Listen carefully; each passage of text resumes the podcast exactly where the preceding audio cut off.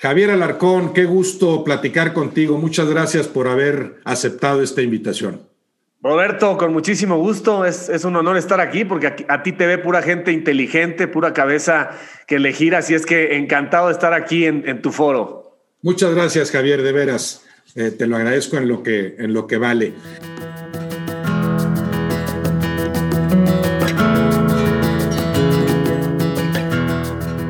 Javier, ¿qué, deporte practicaste desde tu infancia y en dónde? Robert, yo fútbol siempre, realmente desde los primeros años, cuando te paras a los dos años y te ponen un balón eh, a darle, y de ahí hasta la fecha sigo jugando fútbol, a los 52 casi sigo jugando fútbol, afortunadamente las rodillas, que suele ser la parte más vulnerable de la gente que juega tantos años, están bien y bueno, jugué en una cosa que se llamaba Cruz Azul Miguel Marín, aquí en Lomas Verdes, en el Estado de México.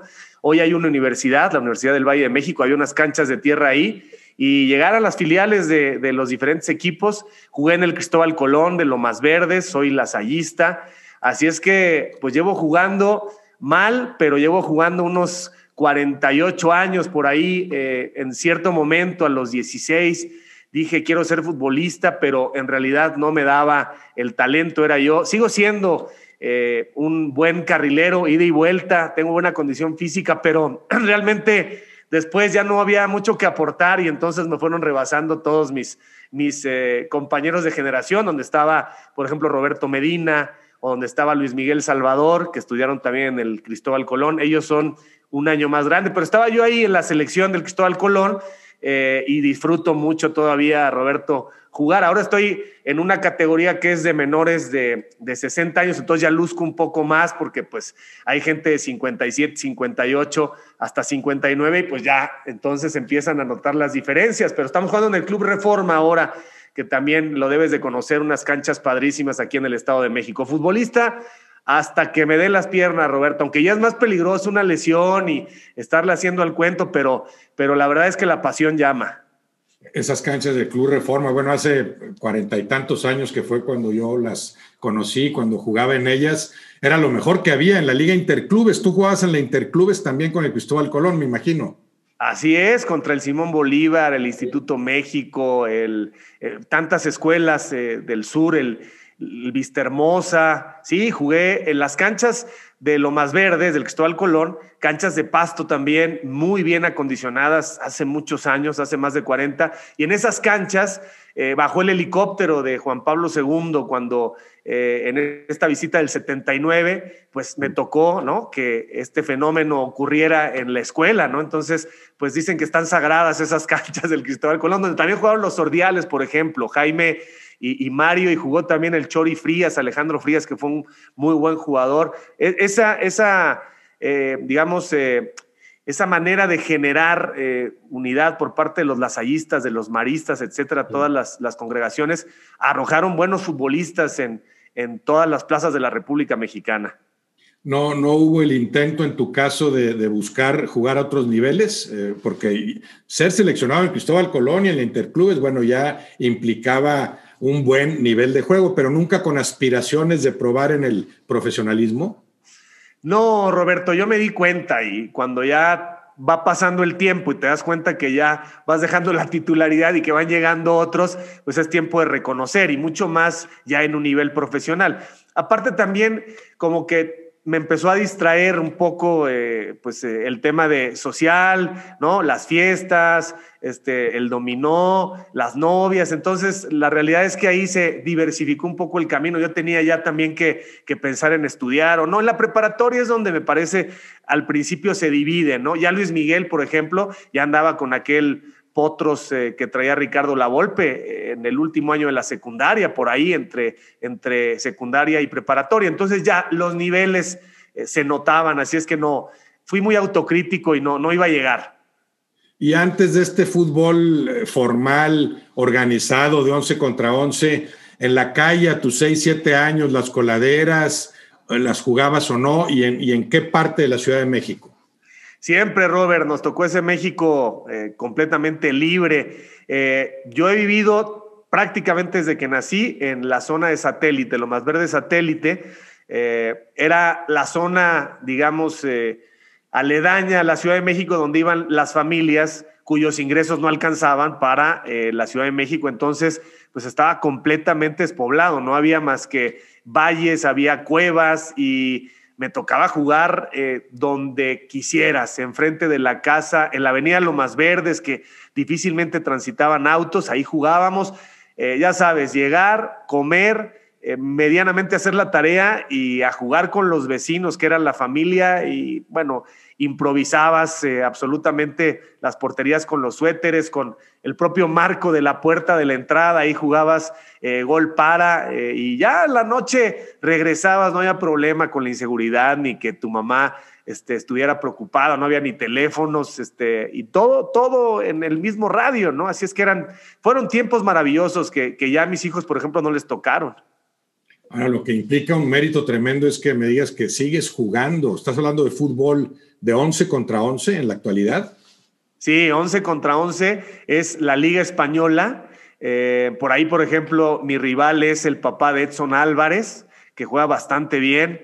Y bueno, sí, sí, seguimos jugando. Este, eh, te lo piensas, pero te digo que te jala. Y además, imagínate los horarios. De pronto hay partido a las, a las 8 de la mañana el domingo o a las 8 de la mañana el sábado. Y claro que también de pronto tienes una cena o estás ahí echándote unos jaibolitos y, y dices, ¿cómo voy a parar? Pues cuando suena el despertador dices, voy porque todavía nos mueve muchísimo la pasión. En esas canchas jugó también Esteban Arce, este, que, que ya no juega, pero la verdad, Roberto, es que me siento bien, entonces... Bueno, pues, Esteban Arce, sus hermanos, los veía yo mucho en el Asturiano, una familia muy deportista, ¿no? Desde el Asturiano, de hace 40 años. Sí, ¿sabes también quién juega o, con quiénes eh, de, los profesionales se mantienen? Ahí juega Daniel Deque. Dani Deque es un poco más joven, que estuvo en los Tigres, en el Necaxa, sigue jugando muy bien y con él también de pronto en la categoría de menores de 45, los que tenemos más de 45 de pronto podemos llegar ahí si tiene cierto nivel y, ahí estamos, seguimos en la brega, mi Robert, y, ojalá que, que nunca venga algo que lo impida porque me hace tremendamente feliz poder seguir jugando al fútbol a ese nivel. Bueno, vendrán los años nada más y en algún momento lo impedirán, pero ya es mucho mérito el que, el que sigas jugando, ¿no? A ese nivel. Siempre, has, siempre te has mantenido en forma, o sea, el ejercicio nunca lo has dejado. Nunca, nunca, sí. Ahora más, yo creo que, que de los 40 para acá, como que me di cuenta que el metabolismo se vuelve lento, entonces empiezas a acumular algunos kilitos, entonces a comer mejor, obviamente te vas dando cuenta de cómo cambia tu cuerpo, la energía es diferente, te preocupas más, ¿no? Eres mucho más consciente, a los 18, a los 20 años comes lo que sea y juegas todo el día y sabes que el cuerpo eh, aparentemente estará ahí para siempre y dándote una gran respuesta, pero ya a los 40 empiezas a ver que aquello cambia.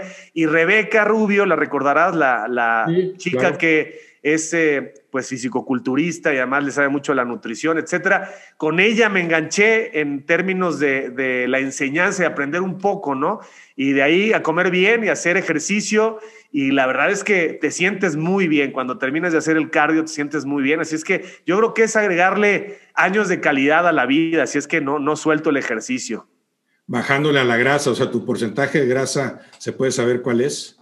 Yo creo que debe de estar por un 12, 13, Roberto, el porcentaje de grasa. Siempre lo estoy checando que no se vaya arriba de 20. No, hombre, pues que 12 o 13 es, de deportista de alto rendimiento, ¿verdad? La clave está en la comida, ¿no? Dicen que aquellos que quieren hacer abdomen y que, ¿no? Que se vean los cuerpos marcados, no, no es tanto el ejercicio, sí lo es, pero es obviamente de lunes a viernes, por ejemplo, eh, comer muy equilibradamente, ya el sábado y el domingo te puedes dar el gusto que sea, tampoco está uno para sufrir y, comer lo que quieras y, el cuerpo reacciona, pero, pero es padre porque es disciplina al final del día y, te va dando marcos de referencia para pues despertarte a la misma hora, para no dejar de leer, no dejar de hacer ejercicio, ¿no? Son cosas que, que mantienen el cuerpo y la mente, pues yo creo que en equilibrio hace 20 años me hubieras dado esos consejos y quizá los hubiera seguido.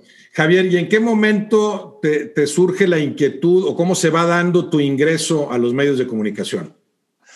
Fíjate, Robert, que cuando eh, me empiezo a dar cuenta que no voy a dar el ancho como futbolista, eh, entiendo que la pasión puede encauzarse de otra manera, porque al mismo tiempo que yo jugaba, eh, narraba, ¿no? En mi imaginación y narraba los, partiditos estos, las coladeritas con mis cuates, etcétera. Y entonces empecé a ir eh, a los estadios con mi grabadora, se podían todavía esas grabadoras grandes de cassette, y entonces empezaba yo a ir a los estadios a narrar, pagaba mi boleto y este, tenía un poco que convencer eh, por la buena o por la mala a ese policía, decirle, mira, este, te doy para la cerveza, pero déjame meter la grabadora y aquí me ves para poder grabar eh, esos partidos. Y grabé el número de encuentros. Eh, iba yo con la porra del Gordo Ordóñez, tuve mi, credencial de, de afiliado con el Cruz Azul, iba a los partidos del Cruz Azul en el Estadio Azteca en la época más aburrida, cuando ya al final de Nacho Treyes, ¿te acuerdas? Ya el Cruz Azul de que, eran, híjole, eran verdaderamente insoportables los partidos. Era, e, e, era exitoso el equipo, pero era muy aburrido. Y, de ahí eh, entendí que, que había que buscar una posibilidad. Y fue gracias a Jorge Sonia Alarcón en paz descanse, lo conocí a mi padre, porque mi papá fue subdelegado jurídico y de gobierno de la delegación Benito Juárez y Jorge Sonia Alarcón vivía en, esa demarcación, en el DF, aquí en la Ciudad de México. Entonces se decían parientes. Mucha gente piensa que, que soy hijo de Sonia Alarcón, pero no, sí se conocieron mi papá y, y Sony y cotorreaban diciendo pariente, pariente, porque aparentemente también hay un vínculo hacia Chihuahua, que mi padre era de Chihuahua y Sonia Alarcón también tenía familia por allá. Y le dijo mi, padre un día, oye, eh, mi hijo quiere, eh, quiere ser comentarista. Y lo que hizo Sony fue simplemente decirle a Teodoro Cano que era el jefe de información, pero como ocurre en estos casos, Teodoro pues no me tomó la llamada.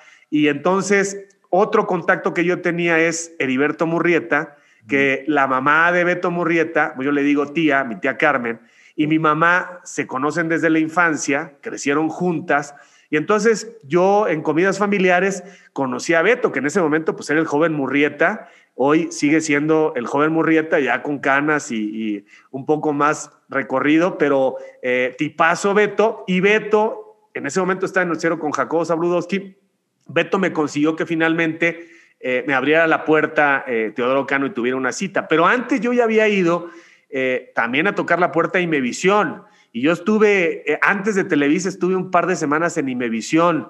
Eh, ahí vi a Carlos Albert, ahí vi a los hermanos Sierra, porque uno de ellos estaba conduciendo el noticiero de la noche, Luis Fernando, me parece.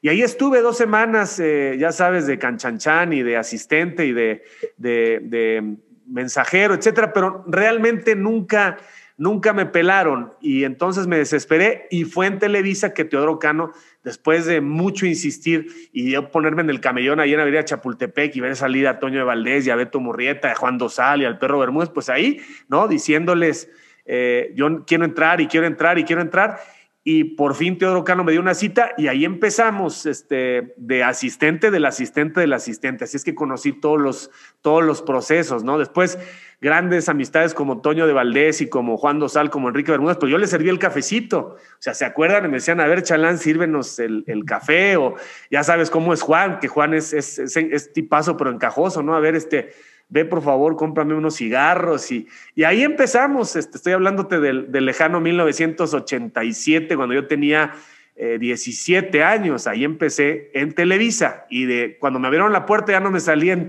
en, 30, años.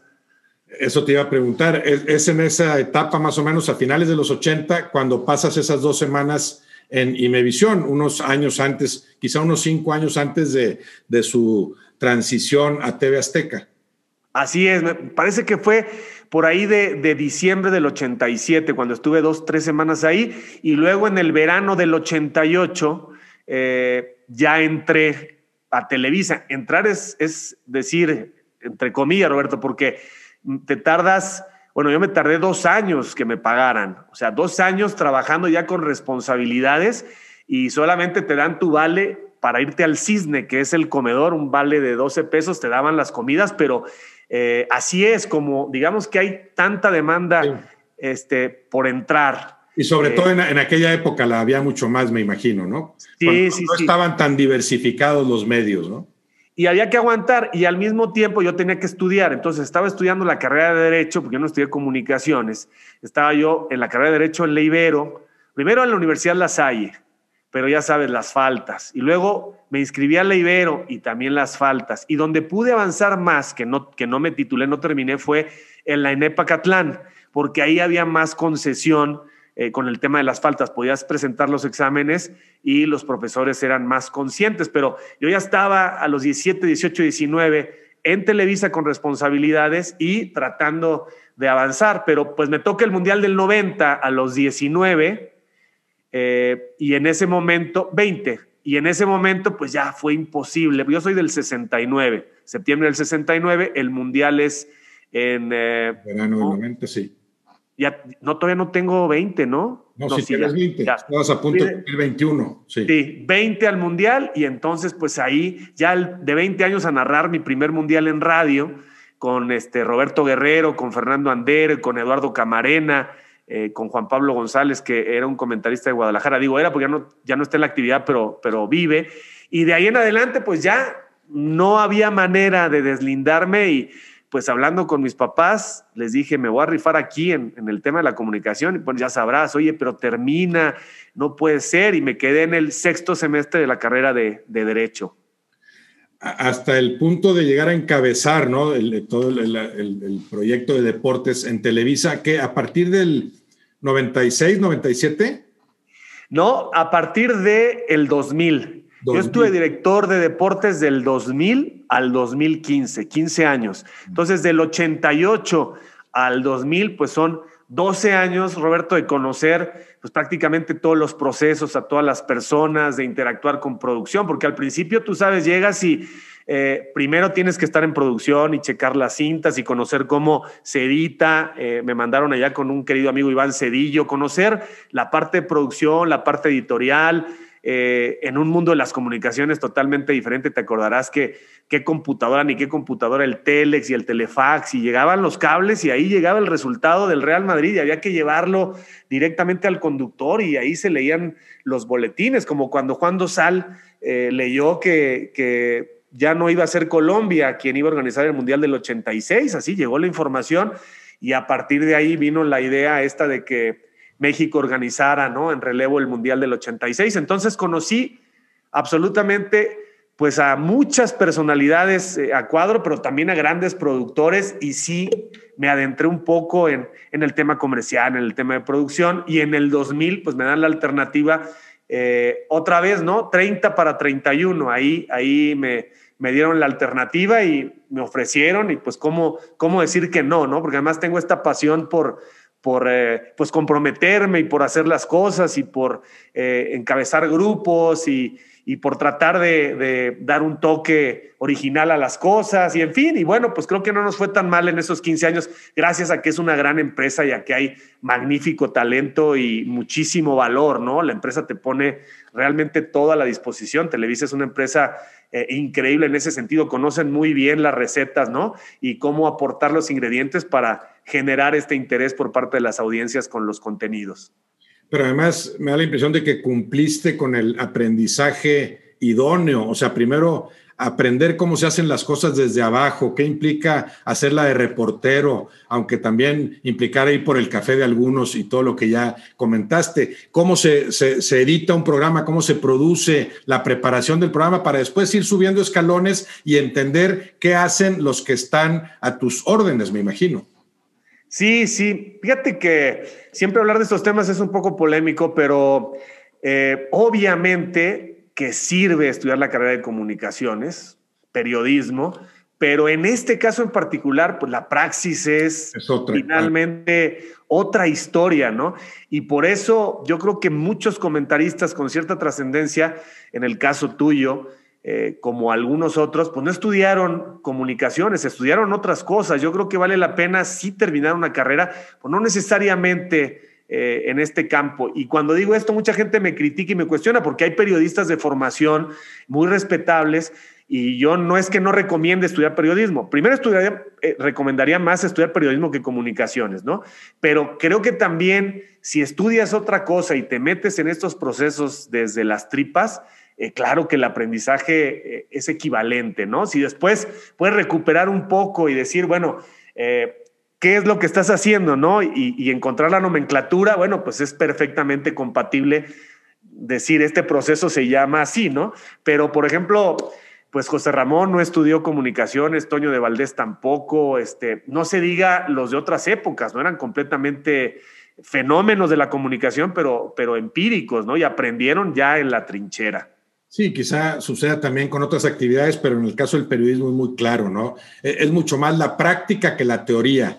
Eh, de algo sirve reforzar esa práctica con la teoría de vida, pero, pero en realidad te haces periodista trabajando como tal, ¿no?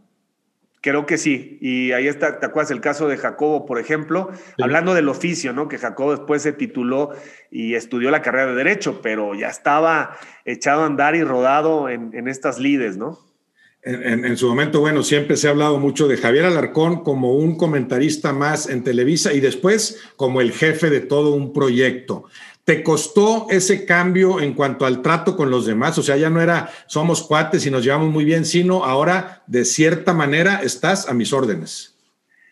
Sí, no fue sencillo, tampoco fue tan complicado porque no fue sencillo porque de pronto el tema de la edad, ¿no? Oye, ¿cómo alguien tan joven va a llegar a condicionar un poco mis actividades cuando yo soy ya un consagrado de esto, ¿no?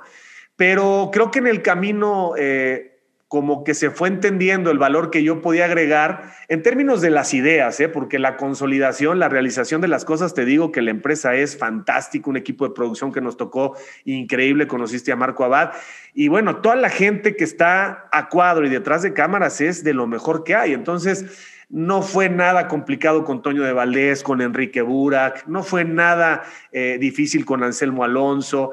Eh, de pronto hubo algunos que no les gustó mucho el tema, ¿no? Pero eh, me reconocían, Roberto, primero, que era de casa, ¿no? Que había cumplido con todos los procesos y que podía aportar valor.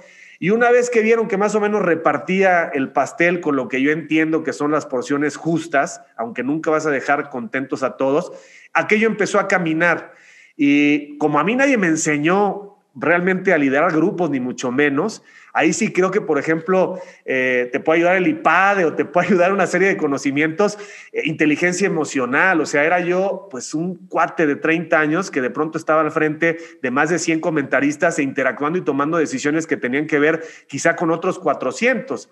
Eh, en temas de producción, ¿no? Etcétera. Pero había un muy buen apoyo porque la decisión venía de Ricardo Pérez Stoifer, que al mismo tiempo tenía la anuencia de Emilio Azcárraga. Entonces, pues todos los apoyos vinieron en todos los sentidos y había que dar resultados y los empezamos a dar. Le había ido muy mal a Televisa en el 2000, nos había ido muy mal en los Juegos Olímpicos de Sydney con televisión azteca. Y a partir del 2002, que ya tuvimos este grupo de trabajo, porque siempre voy a hablar encabezando un grupo de trabajo, no fue eh, mi mérito ni mucho menos, ya en el 2002, 2002, 4, 6, 8, 10, 12, 14, hasta donde yo pude estar, pues lo, lo, que, se, lo que se socializaba a nivel de el éxito de las empresas, eh, nos daba a nosotros el triunfo, le daba a Televisa el triunfo. Y ahora que tengo estas conversaciones como tú con Faitelson o con eh, Luis García o con André Marín, pues me doy cuenta que sí en ese momento cambió un poco el tema de la eh, percepción y tangiblemente lo que eran las, las, medidas de la industria a favor de Televisa en los mundiales y en los Juegos Olímpicos, cosa que no ocurría antes, ¿no? Aunque creo que no había ratings, pero los protagonistas del 90 fueron todo un acontecimiento, este, Barcelona 92, el Mundial del 94, eh, en Francia 98 creo que ya se empezó a medir y era José Ramón, pues contigo, con Rafa Puente, con Valdano, eh, con este grupo, ¿no? Que después hizo los protagonistas tanto a mediodía como en la noche, una eh, camada extraordinaria, un semillero fantástico. Y luego ya del 2000 en adelante, pues nos fue yendo bien, ¿no? Eso es lo que se decía. Entonces, como que se refrendó la confianza, ¿no? Ganaste uno, pues entonces síguete y nos dieron margen de maniobra, pues para contratar gente y para tomar decisiones cada vez más amplias, ¿no? Cuando llegas tú a Televisa, ¿es la mera época o todavía eh, duraba esa larga época en la que se cuestionaba que Televisa, bueno, manejaba por completo y a placer al fútbol, que la América tenía que ganar porque, porque si no eh, podía pasar algo malo, que había que hablar bien de la América, etcétera, ¿no? Y me da la impresión de que tú al, al, al, quedar al frente del proyecto es parte de ese intento de renovación, de, bueno, una renovación que se dio en cierta forma eh, forzada por, por la, transición de padre a hijo antes de lo que estaba previsto y el afán este de, de, ir limpiando esa imagen, ¿no? Porque se dio a nivel noticias y se dio también a nivel de los deportes. ¿Tú sí sentiste ese cambio o no? Sí, sí, fue parte de lo que realmente, eh, digamos, puse como argumentos en la mesa para, no, no para condicionar tomar la posición, la posición la iba a tomar, pero sí pude platicar, pudimos platicar con Emilio Azcárraga, con Bernardo Gómez, que Bernardo es muy sensible a este tema, con Pepe Bastón, con Ricardo Prestoifer, de esta necesidad eh, muy clara de recuperar parte de la credibilidad y ser muy, muy honestos en el tema de separar el interés económico que tiene Televisa válido y legítimo sobre el manejo del fútbol, pero la línea editorial eh, simplemente tenía que cambiar porque la gente ya no creía, porque la gente ya no tenía confianza en lo que estaba pasando, en lo que estaba escuchando. Y creo que en ese sentido, pues tomó ventaja eh, en la línea editorial Imevisión y luego Televisión Azteca con José Ramón y con su grupo. Y, lo entendieron, ¿eh? Lo entendieron. Después la gente, son inercias muy fuertes en el tiempo y la gente no lo termina eh, de reconocer, pero creo que se hicieron muy buenos ejercicios eh, que tuvieron que ver con integrar a comentaristas como tú, con una línea impecable, ¿no? En términos de objetividad, en términos de, no negociar absolutamente nada de los criterios a la hora de emitir una opinión y creo que se sintió, creo que se notó, eh, no es sencillo porque estaban acostumbrados a que, a que pronto creyeran que eso no, no permeaba, que la gente no lo captaba y era más que claro. Creo que logramos algunas cosas interesantes. Eh, es un mito esto de que te digan, cuando menos lo que yo estuve, que te digan que tienes que hablar bien de la América. Sí es cierto que a Emilio Azcárraga le inquieta mucho el América, que a veces quizá no se puede resistir, pero lo terminó entendiendo, ¿no? Eh, porque era una lógica de decir, bueno, este es mi canal, este es mi equipo, aquí nadie va a hablar mal de mi equipo. No, no se trataba de hablar mal, se trataba de hablar la verdad, lo que era la realidad, ¿no? Y luego mucha gente afuera te decía, es que le pegan de más a la América porque quieren demostrar que efectivamente están neutrales y tienen esta libertad. Creo que, se, creo que se consiguió, creo que fue parte de lo que de lo que cambió. Creo que cambió también eh, la línea editorial de noticias, no sé por cuánto tiempo, pero creo que, creo que se hizo un buen ejercicio en ese momento de, de purificación editorial de Televisa en todos los sentidos. Y, y, es la suerte, Roberto, de que, de que haya coincidido yo y este grupo de trabajo con esos tiempos, ¿no? Porque sí, creo que la gente, algunos sí captaron, digamos, ese, ese viento nuevo, fresco, ¿no? Bueno, y tú sales de Televisa, Javier, cuando está recién llegado, creo, eh, John de Luisa, ¿no? A, la posición que antes tenía Perestoifer. ¿Saliste en buenos términos de Televisa? Sí, salí, Roberto. Yo no me encontré nunca con John de Luisa y no era un tema personal. Yo pensé eh, que a la salida de Ricardo Perestoifer, Ricardo Perestoifer era el vicepresidente. Cuando Ricardo se va a ventas, ¿no? Yo pensé, dije, bueno, puede ser que me toque la oportunidad de crecer, ¿no? Después de este proceso de 15 años, puede ser que yo tenga este crecimiento. No ocurrió, que desde luego es muy respetable, tampoco era que yo este, dijera, me toca porque me toca, ¿no? La empresa tiene muchas maneras de argumentar una decisión así, de reflexionarla, tendrán sus razones. Entonces llegó John de Luisa pero me ofrecieron obviamente seguir como director, ¿no? Porque las cosas iban bien, pero los estilos no empataron en lo absoluto. Eh, y yo sentí que tenía que, que, dar un giro en mi vida. Sentí que el ciclo se había terminado, que ya no tenía mucho más que aportar allí, porque lo que me dijo John de Luisa es, tú ya no vas a decidir lo que decidías. Mm. Entonces, pues era justamente, nos había costado tanto trabajo a este gran grupo de trabajo eh, conquistar, digamos, esta independencia editorial como para que de pronto llega el expresidente de la América y te dice tú ya no vas a tomar ninguna decisiones. Entonces era como un contrasentido. Eh, yo pedí mi salida, eh, hablé con Emilio Azcárraga, hablé con Pepe Bastón, me dieron una salida impecable en términos legales, sigo teniendo comunicación con ellos, apostamos a veces el América Cruz Azul, mensaje de Navidad, de, Año Nuevo, y bueno, lamentablemente después vino esta confusión terrible por parte de la revista, eh, que mucha gente de pronto eh, recogió, acogió como, como real. Después ya en el canal está la aclaración, pero eh, en imagen ahora estoy muy contento. Ellos me invitaron, me invitó Legario Vázquez Aldir a trabajar, a empezar este nuevo proyecto, este nuevo canal en la televisión abierta. Y pues mira, ya casi cinco años, ¿no? Y en, realidad eh, yo siempre agradecido con Emilio, con, con Televisa y obviamente ahora con, con, mi nueva casa, con mi nueva empresa, que también eh, es completamente distinto, pero eh, también es igual de enriquecedor y, y, de divertido y de apasionante estar eh, en un grupo mucho más compacto, mucho más pequeño, en un canal que va creciendo, que va creciendo a, buenos pasos. Pero en realidad no fue personal con John, o sea, eh, John quizá al final terminó un poco molesto porque yo decidí irme, ¿no? Y no sé si él creía que, que yo tenía necesariamente que, que, quedarme ahí. Después John salió y, bueno, Televisa es demasiado grande, demasiado importante, tiene gente tan valiosa que siempre hay manera de que las cosas resulten exitosas, ¿no? Ahora, el pensar en Televisa, entre otras cosas, por supuesto, piensas en el América, particularmente, pero también piensas en el fútbol mexicano en general. O sea, no se entiende la evolución del, del, fútbol mexicano como espectáculo, la forma en la que se ha metido en el gusto del público sin la televisión y particularmente en su momento sin Televisa. Sí, sí es así, o sea, tú sentiste esa esa injerencia, bueno, esa especie de matrimonio con sus virtudes y sus defectos. El fútbol que creció en la medida en que Televisa lo impulsaba, porque a Televisa también le convenía impulsarlo.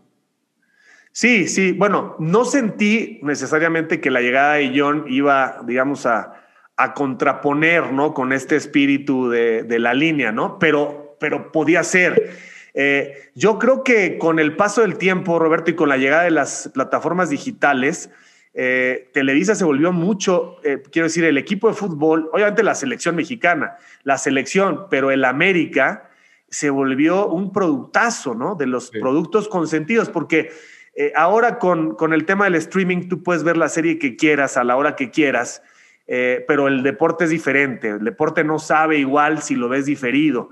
Entonces se volvió un producto eh, competitivo insustituible para Televisa. Entonces, por eso ahora la rebatinga por los derechos de los equipos más importantes, por eso el tema de los derechos de la selección mexicana de fútbol, porque eh, dejó de tener este peso de las grandes corporaciones televisivas en el mundo, ¿eh? que tú pones la novela a las nueve de la noche y la gente ya no, ya no está atada a eso. Antes ¿qué veías? Nada más podías ver eso, ¿no? Y había dos canales y luego, y luego cuatro y luego siete. Hoy hay un mundo de posibilidades en el entretenimiento digital, de manera que sí, yo creo que Televisa eh, ha puesto énfasis en tener derechos de cualquier evento deportivo que sea importante, ¿no? Y estamos hablando que de pronto tienen derechos a, a cuatro o cinco mundiales de fútbol y ahora extienden los contratos de los equipos eh, por mucho más tiempo. Las noticias en vivo y el deporte se volvió esencial, se volvieron los reyes en estos tiempos de la, de la demanda a la hora que el consumidor quiere consumir.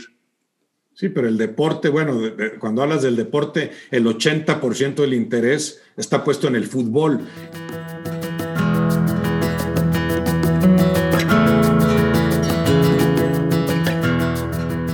¿Qué tiene el fútbol, Javier? ¿Cuál es, ¿Cuál es el encanto de este juego? ¿Cuáles son sus ingredientes para provocar todo esto?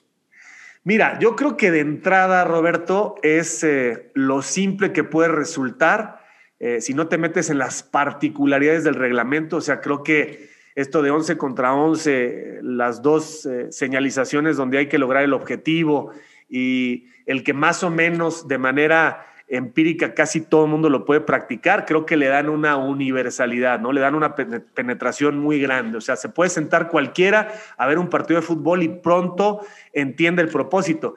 Métete a ver un partido de cricket o de rugby y no vas a saber ni en años, a menos que te expliquen bien qué está pasando ahí, ¿no? El mismo béisbol no es sencillo. Creo que el fútbol es tan elemental en ese sentido como una carrera, ¿no? Eh, en pista o una carrera en la natación. Sabes que van a salir seis, intuyes que el primero que llegue es el, el vencedor. Yo creo que ese es un, factor. Después, pues hombre, hay algo que no se puede explicar, sobre todo para rucos como tu servidor, que seguimos empeñados en arriesgar el físico a los 52 años, puede sonar a viejo payaso, la verdad. O sea, ya no es el, ya no es lo normal, pues, porque pues ya estás más expuesto a una lesión. O sea, Ya a mi edad, un hueso, Roberto, pues es diferente que a los 18, ¿no? La manera de soldar es diferente. Entonces, pero bueno, creo que tiene una pasión, tiene un encanto para los que jugamos y seguimos jugando esto que, que no tiene explicación. En el caso tuyo, quizá de los profesionales, es tal nivel de intensidad y fue una vocación de vida que quizá es más fácil eh, cerrarlo, ¿no? Eh, no sé, eh, desde luego no, no, se preparan los profesionales para cerrar los ciclos, pero, pero yo sí veo que muchos futbolistas de pronto terminan su carrera y ya no hacen ejercicio, ya no corren, ya incluso no se preocupan tanto por esa parte de esos años que tuvieron que, que apretar muchísimo todo el, tema físico para estar aptos para jugar al fútbol. Y después ya es un tema de, de, fidelidades y de sentirte representado, ¿no? Así empieza, no sé si viste la serie esta, seis capítulos maravillosos, la serie británica que habla de las reglas del fútbol, está en Netflix y no sé, se la recomiendo muchísimo. No sé si la viste, Roberto, no. ¿Cuál? ¿Cómo se llama, Pablo? Bueno, ahora les te doy el nombre, pero es, son seis capítulos de cómo empieza el fútbol, en, eh, cómo lo empiezan a reglamentar, en, la Gran Bretaña. Entonces, eh, vaya, lo que, a lo que quiero llegar y explicar es cómo se sienten los pueblos, ¿no? En este caso, pues ya las ciudades y luego sectores de la ciudad representados, ¿no? Defendidos eh, por esos intereses de ese equipo. Y bueno, luego te puedes volver un poco loco o puedes tener una pasión moderada o ser un enfermo de esto. En mi caso, pues a mí me atrapó ese Cruz Azul, tú sabes, de los 70, cuando eh, llegaron a la capital a quitarle un pedazo de, de, afición, de pasión a la América, pues ahí te enganchas y ahora ya no puedes explicar por qué este, le sigues yendo al Cruz Azul pese a tanto, a tanto palo, pero no, no vas a cambiar, ¿no? Y claro, cada quien, o sea, pierde el Cruz Azul y a mí me enoja este, 15 minutos y ya luego estoy en, donde sea donde tengo que estar. Y también cuando gana me da gusto, pero no me va la vida, ¿no? Ya después los, los enfermitos estos que, que son capaces de hacer todo por sus equipos, creo que ahí sí ya la medida eh, se desborda, ¿no? Pero creo que tiene eso, tiene el, el, fútbol esto, es universal, es muy fácil de entenderlo, mueve muchas cosas, ¿no? Mueve, mueve eh, sentimientos, trabajar en equipo, eh, la realización, como en todos los deportes, ¿no? La realización a través de las ideas y de, y de practicar movimientos, llegar al objetivo, pues son satisfacciones muy padres, ¿no? Sí, eso que mencionas de eh, te sientes representado por esos 11 jugadores, ¿no? Algo de lo que, de lo que dice Juan Villoro en los 11 de la tribu, ¿no? Eso, esos 11 me representan, en algo me identifico con ellos y eso pues no se cambia, ¿no? Eh, eh, idóneamente, como es en tu caso, o idealmente, sin fanatizarse. No, no sé si sufrías más en otra época con el Cruz Azul, porque por un lado estabas más chavo, a lo mejor canalizabas eh, de distinta forma tus ímpetus. Y por otro lado, era un Cruz Azul que perdía poco, entonces te podía doler más una derrota. Me imagino que el Cruz Azulino de los últimos 20 años, pues ha tenido que irse acostumbrando a, acostumbrando a los fracasos y a digerirlos de otra forma. Sí, sí, nos hemos hecho de la piel muy gruesa. Pero sí, claro, a mí me tocó el Cruz Azul que ganaba. Entonces, y quizá porque eres más chavo y más inmaduro, si eras más aprensivo, ¿no? Si te ponías un poco más loco con las victorias y con las derrotas, ya cuando vas aprendiendo qué es lo importante de la vida, pues vas olvidándote un poco de eso. Claro, eh, ahora yo me siento un poco culpable porque les metí esta pasión a mis dos hijos que tienen 23 y casi 21 y pues no han visto al Cruz Azul campeón. Entonces, sí, este, en ese momento digo, bueno, ¿para qué, ¿para qué compras estos boletos de vida? Sí, tendrías que mostrarle los videos de, de eh, Marín, Quintano, eh, Alberto Gómez, el Calimán Guzmán y compañía para, para que ellos entendieran por qué decidiste irle al Cruz Azul, ¿no? Sí, les explico, nada más que, pues, imagínate, ¿no? Una cosa es que esté en el libro y otra cosa es que los lleves a tantas finales y semifinales y tanta decepción. Pues yo les digo, oye, mira, fíjate aquí, o sea, mediados de los ochentas, o sea, principios de los ochentas, pues tiene más títulos el Cruz Azul que el América. Ellos ven muy lejano los ochentas, pero pues nosotros los que hoy tenemos cincuentas y además agarramos la pasión por el Cruz Azul por nuestros papás, pues vivimos una época de mucha gloria, de, de, de, mucho lustre, ¿no? Y no había escuchado esto que mencionaste hace rato, que te parecía medio aburrido. Es que ese Cruz Azul de los 70 que ganó todo, yo no, nunca lo vi aburrido, porque estás hablando no. de ese Cruz Azul de Marín, Quintano, no, no, no. Bustos, Cesario Victorino. No, no, no, no, ese es fantástico. No, incluso. ¿Cuál, cuál, te aburrió después de ese? La última época de Nacho Treyes. No, no la, no la primera época de Nacho ni lo de Raúl Cárdenas, obviamente. No, ya al final, estoy hablando, estoy hablando de 84, ah. 83, ya no. Ya. O sea, ya, después también de, esa otra gran generación de Cruz Azul, de, del Wendy Mendizábal. Sí, sí, sí. Eh, de Jarazaguier, de Rafael Toribio. Miguel Ángel Cornero, claro. Sí, sí, sí. no, no, no. Cuando se agotó esa, esa segunda gran generación del Cruz Azul. Exacto, exacto. No, hubo una época al final ya de, Nacho Treyes que era un Cruz Azul en el Estadio Azteca insufrible, insufrible. ¿Te acuerdas que todavía después juntan en el mismo equipo a Romano, al Chepo, a Hermosillo, a Poblete? Gasta un montón Cruz Azul. ¿Te acuerdas de esa época? Más o menos en ese intermedio, entre, entre, bueno, los, en los noventas, cuando ya llega eh, Luis Fernando, que pierde la final con Necaxa y el título del 97. Hay un impasse ahí de mucha inversión, pero aburridísimo. Ahora hablas del, título de liga más reciente, imagínate, hace 23 años. ¿Cómo viviste esa final de Cruz Azul en León con el penal inolvidable de Hermosillo? Fíjate que fui, fuimos Raúl Sarmiento, eh, Tito Echeverry, que es de León, como sabes, César Martínez y un primo mío que se llama Mauricio de Champs, y fuimos a un palco que nos hizo favor Tito de conseguirnos unos boletos. Fuimos como espectadores porque la final la tenían ustedes en Imevisión, ¿no? Y bueno, fuimos, eh, pues obviamente con mucha discreción, ¿no? Sarmiento le va a la América, iba a ver la final, iba a ver fútbol nada más. César Martínez y yo sí le vamos a Cruz Azul y mi primo Mauricio le vamos al Cruz Azul.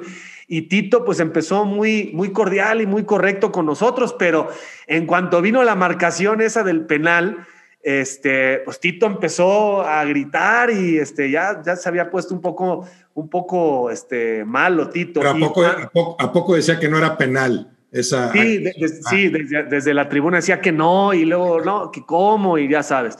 Pues nada más metió el gol hermosillo y Tito nos dijo, váyanse. Y salimos, pero no, no vimos ni ni el festejo ni nada. Salimos pero corriendo el estacionamiento. Y en el, estacionamiento sí nos alcanzaron a, reconocer algunos que iban saliendo y de inmediato, en lugar de cualquier otra cosa, era sacar la frustración, ¿no? Nos empezaron a gritar y a decir de, vos agarra el coche y vámonos. Salimos pitando de, de, León, porque la gente estaba muy enojada. Acuérdate luego lo que, le, lo que le pasó a Arturo Bricio en el vestidor y a ustedes mismos, no creo que no los dejaban salir. La gente la, la tomó con, con, con el planeta Tierra del palco de transmisión, nosotros en aquella época tuvimos que esperarnos tres horas para poder salir ya sin gente y debidamente custodiados. De Arturo Bricio creo que nunca se supo por dónde y cuándo salió, ¿no? Era, era, imposible. Nunca he vivido en otro estadio un ambiente tan hostil como el que se vivió en aquella final con la afición leonesa después de la derrota.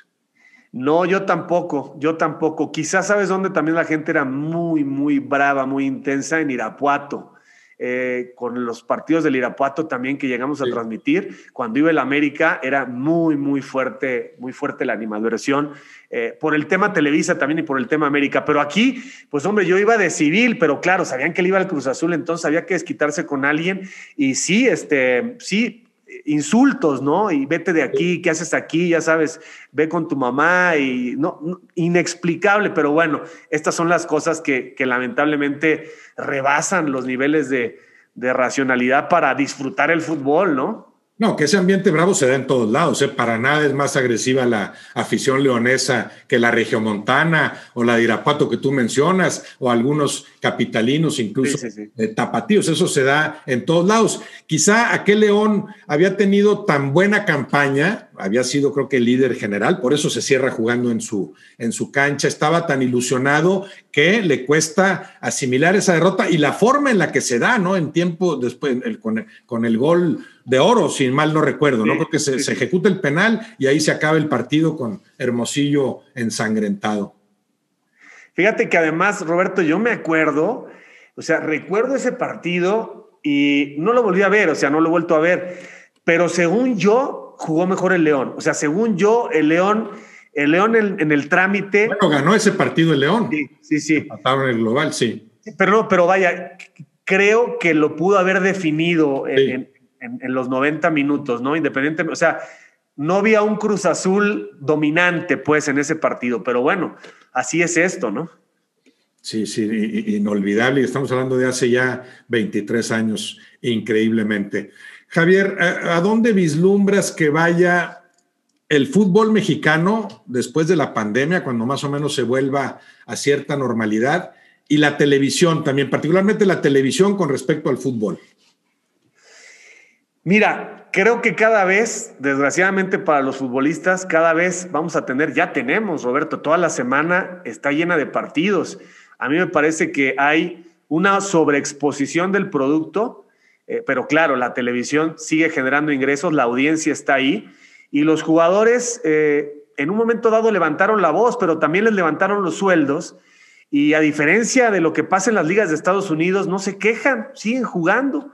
Eh, creo que en ese sentido hay una muy buena estrategia ¿no? integral de parte de la FIFA y las confederaciones, los propios anunciantes de decir más producto porque hay necesidad de que se comercialice ese producto, hay audiencia y que a los jugadores les vaya mejor. Y los jugadores están siendo sobretrabajado, Roberto, yo creo que las carreras se van a empezar a cortar porque están jugando no solamente como siempre en Europa dos partidos a la semana, sino a veces hasta tres y se inventan y se inventan torneos. Entonces, creo que vienen tiempos todavía de mayor exposición en términos de, de las audiencias para el fútbol.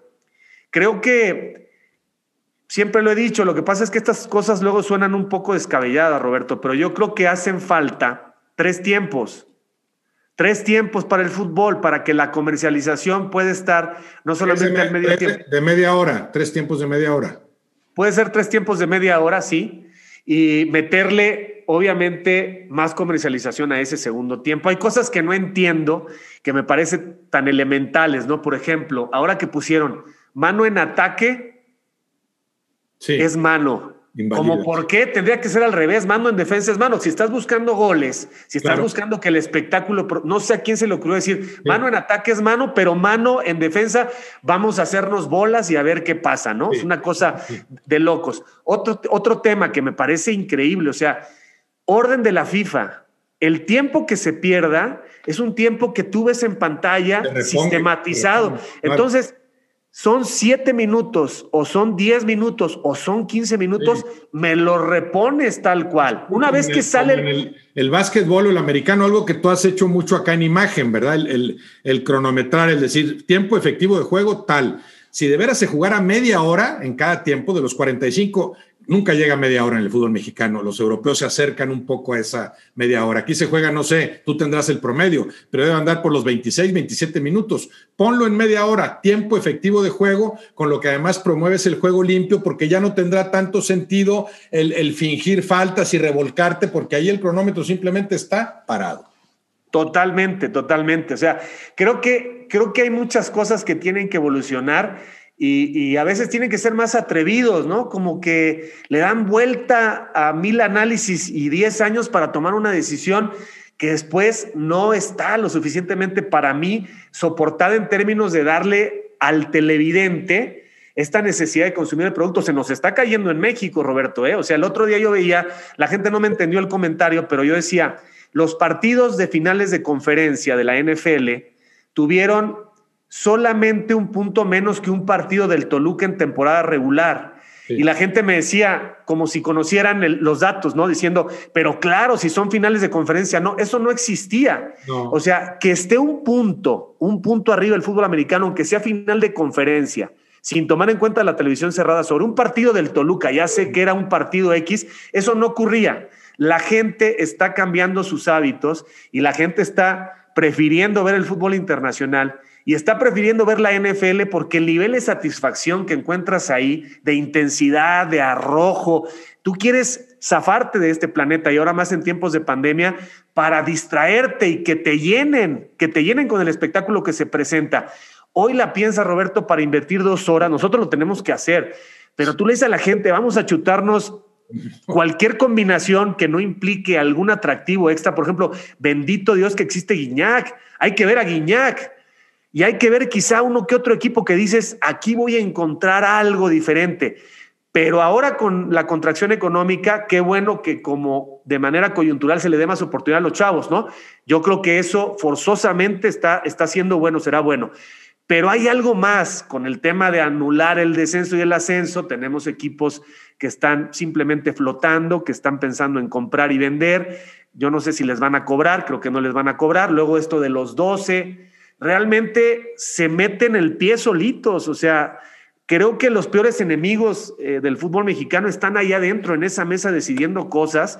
Y puede ser que uno lo diga muy ligeramente o no a la distancia, porque no es nuestro dinero, pero a veces creo que, que vamos para atrás, o cuando menos esto está anclado. Yo no veo una evolución y, no veo que, que deje de ser el quinto partido el gran sueño del fútbol mexicano, cuando tendría que ser mucho más eh, integral, ¿no? Lo que estemos buscando. Ahora inventan esto de, la, de jugar con los equipos de Estados Unidos. Pues sí, un torneo vale la pena, pero cruzar ligas ni nos van a dejar, hombre. Nada más es como, como un tema distractor en el momento. Creo que el fútbol mexicano está detenido, eh, no avanza, evidentemente, no progresa a la velocidad de la inversión, del tamaño de la inversión, del tamaño de la pasión, del tamaño de la infraestructura, de la población.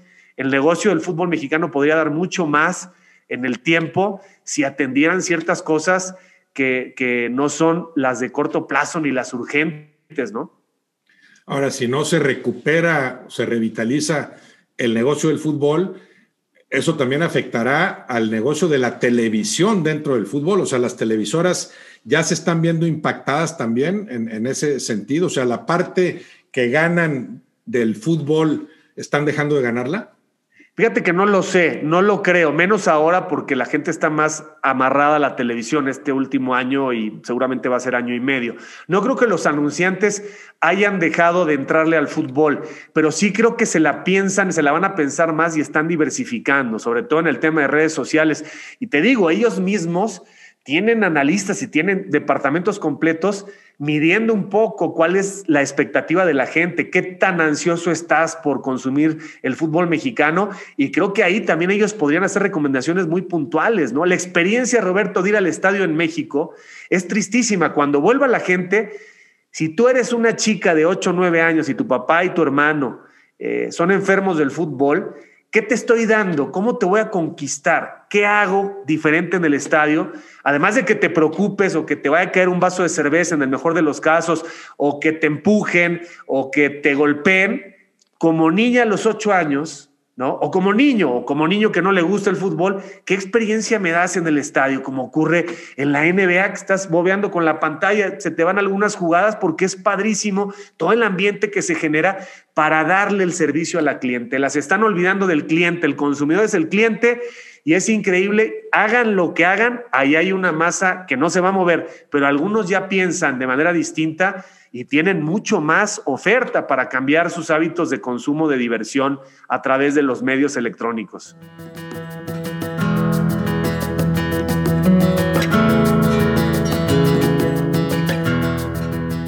Javier, ¿en qué puede parecerse lo que tú haces como destacado, reconocido comentarista deportivo como líder de opinión, con lo que hace un futbolista también de altos vuelos. ¿Qué, cosas comparten? O, por ejemplo, ¿qué cosas has aprendido en el fútbol, en la práctica del fútbol, que hayas después aplicado en tu tarea como periodista? Bueno, que, no puedes hacerlo solo tú todo, ¿no? Que, las individualidades son muy importantes eh, que suelen ser las más apreciadas, sobre todo los que hacen los goles, ¿no? Tienes jugadores eh, claves, jugadores eh, fundamentalmente indispensables, ¿no? Que te aportan mucho más que, que, el resto, pero la suma de todos es la que finalmente logra generar armonía y rachas, ¿no? Consistencia en un equipo de fútbol, un equipo de fútbol que está unido, un equipo de fútbol que tiene claras sus responsabilidades, sus libertades de parte del líder, ¿no?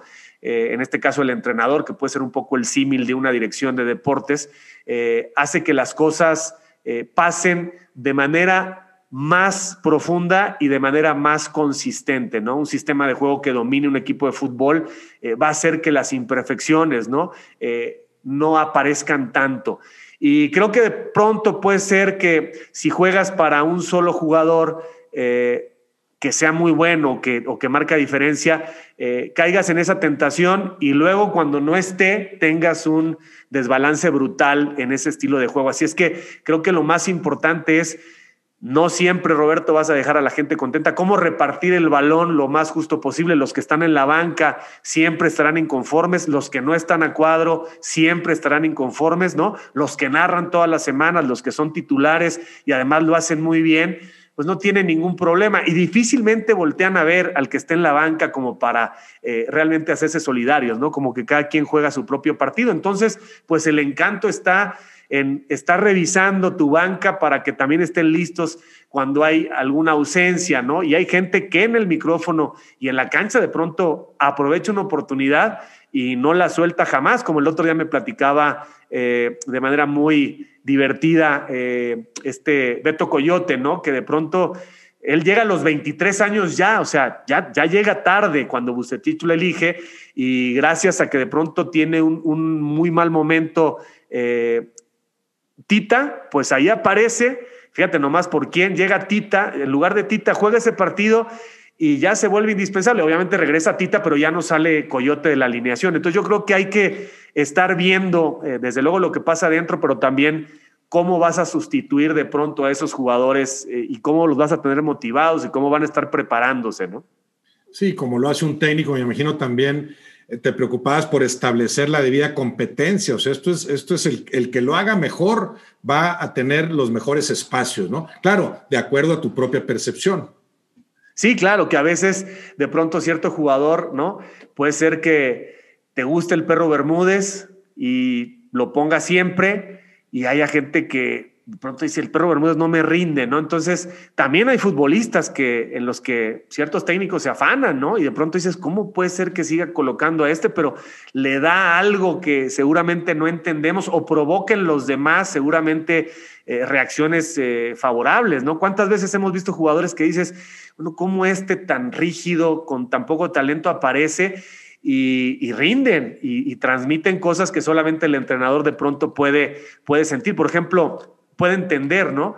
Eh, tú llevabas a Mario Castillejos en paz descanse a un grupo eh, y, sabías que articulaba, ¿no? Entonces hay estos jugadores que no solamente dentro del partido, narrando, dentro de la cancha, eh, responden, sino que te generan esta empatía, estos vínculos. Entonces hay que, hay que estar también atentos de esos grandes contribuidores de, de, buen ambiente en los grupos, ¿no? Gran personaje inolvidable, Mario Castillejos. Coincido contigo, Javier, aunque por otro lado, eh, creo que eh, en ese sentido la competencia del fútbol es más limpia, más transparente. En televisión tú dices, bueno, es me gusta o no me gusta, pongo a este, creo que lo hace mejor, pero hay otros ingredientes que determinan quién prospera y quién no, empezando por el, el factor rating, ¿no? Que ahí no es tanto no es que esté a la vista de todos quién lo hace mejor, sino qué piensa la gente y qué me dio rating y qué no. Y sabemos, bueno, y lo sabes tú mejor que yo, que no siempre da más rating la mayor calidad. Sí, es complicado. Qué, buena reflexión. Sí, em, es diferente porque además em, creo que hay más dosis de ego, ¿no? Porque como bien dices, eh, te puede gustar el estilo de Francisco Javier González, o te puede gustar el, estilo de Cristian Martinoli, ¿no? Y ya tienes que desprenderte de tu propia apreciación personal, ¿no? A mí me gusta, me gusta Cristian, pero defiendo un poco más el estilo de Francisco Javier. Sin embargo, en este momento a la industria le podría parecer su estilo y el mío un tanto cuanto aburrido. Entonces, tienes que jugar ahí un poco en, no es solamente tu gusto, y en la cancha. lo que pues, le gusta a la gente, por supuesto, tiene un valor que tienes que, que claro. ¿sí? Y normalmente en la cancha de fútbol, pues los jugadores terminan casi siempre por responder, ¿no? Responder con, con cosas mucho más tangibles. Pero sí, es complicado. Qué, qué buena analogía. No creas, no creas, no todo el mundo quedó contento. Incluso fueron 15 años, entonces había rachas de unos contentos, otros no tanto, este, pero en fin, eh, al final tienes que tomar decisiones y, la gente no entiende que no es personal, porque ese es el problema. Si de pronto como entrenador en un equipo dices, este, es, este me respondió, este eh, no está haciendo lo que yo digo, así los marcan y de pronto tú tienes que quitarte eso. O sea, esto no es personal, te puede caer bien, te puede caer mal, pero tienes que responder por lo que te están encargando que no tiene que ver con tus gustos, ¿no? Claro, lo que, lo que pretendes es ofrecer el mejor producto posible. Javier Alarcón, te lo agradezco de veras, ¿eh? qué gusto haber platicado otra vez contigo. Querido Roberto, como siempre, cuando quieras, sabes que, te respeto mucho, que te admiro, que tienes eh, mi amistad. Nos hemos encontrado ahí en el camino con muy buenas charlas. Fueron años muy padres eh, cuando estuviste, cuando estuvimos en, Televisa. Y bueno, pues ojalá que, que, pronto nos vuelvan a unir un par de whiskies y una buena carne en algún lugar. Encantado. Igualmente te lo agradezco, Javier. Ya sabes que el sentimiento es recíproco y te mando un abrazo. Igualmente, Roberto, que estés muy bien.